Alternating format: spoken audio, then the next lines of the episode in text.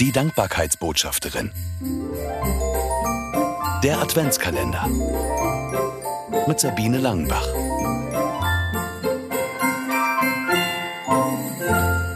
Adventsgesicht.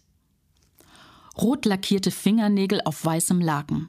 Früher gab es für sie keine Ruhepausen, immer war etwas zu tun, sogar abends vor dem Fernseher wurde gestrickt. Und nun Zwangspause. Die Krebserkrankung hatte dafür gesorgt. Sie seufzte. Dieses ans Bett gefesselt sein war gar nicht ihr Ding. Wie froh war sie, dass sie mit ihrer Tochter mal über etwas Banales reden konnte. Mama, welche Farbe soll ich für mein neues Auto nehmen? Grün oder grau? hatte sie gestern gefragt. Sie hatte grün vorgeschlagen. Grün wie die Hoffnung, die es für sie, medizinisch gesehen, nicht mehr gab.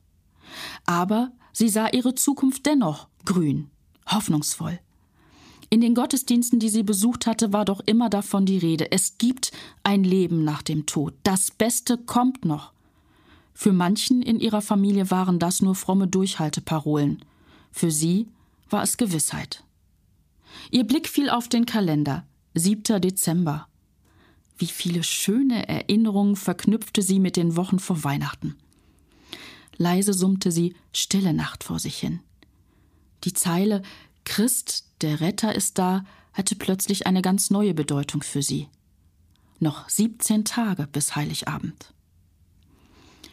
Am nächsten Tag ging es ihr viel schlechter. Die Familie wurde zusammengerufen. Sie nahm all ihre Kraft zusammen und sagte, dass sie Weihnachten feiern wollte. Ein letztes Mal. Mit allen zusammen, mit Gottesdienst und Bescherung.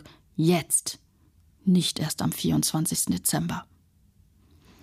Das kleine Hospizzimmer verwandelte sich dank der Mitarbeiter in ein Weihnachtszimmer. Sie halfen ihr beim Anziehen, so dass sie im Rollstuhl in die kleine Kapelle zum Weihnachtsgottesdienst gebracht werden konnte. Extra für sie. Dass erst der 9. Dezember war, störte niemanden. Sie freute sich, dass alle da waren. Ihr tapferer Mann, die Kinder und Enkel, und dass der Pfarrer sagte, dass Christus für jeden ganz persönlicher Retter und Erlöser sein will.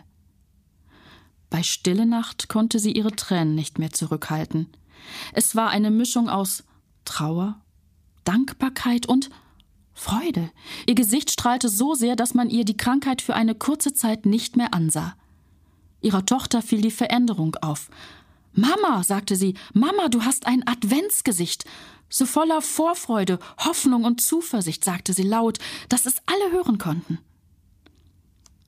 Dieses Adventsgesicht hatten alle ein paar Tage später vor Augen und im Herzen, als ihre rot lackierten Fingernägel endgültig zum Stillstand gekommen waren. Mehr Adventskalendergeschichten von Sabine Langenbach gibt es in ihren Büchern. 24 Begegnungen zum Staunen im Advent und 24 Mal Hinhören im Advent. Erschienen im Neufeld Verlag. Erhältlich überall, wo es Bücher gibt.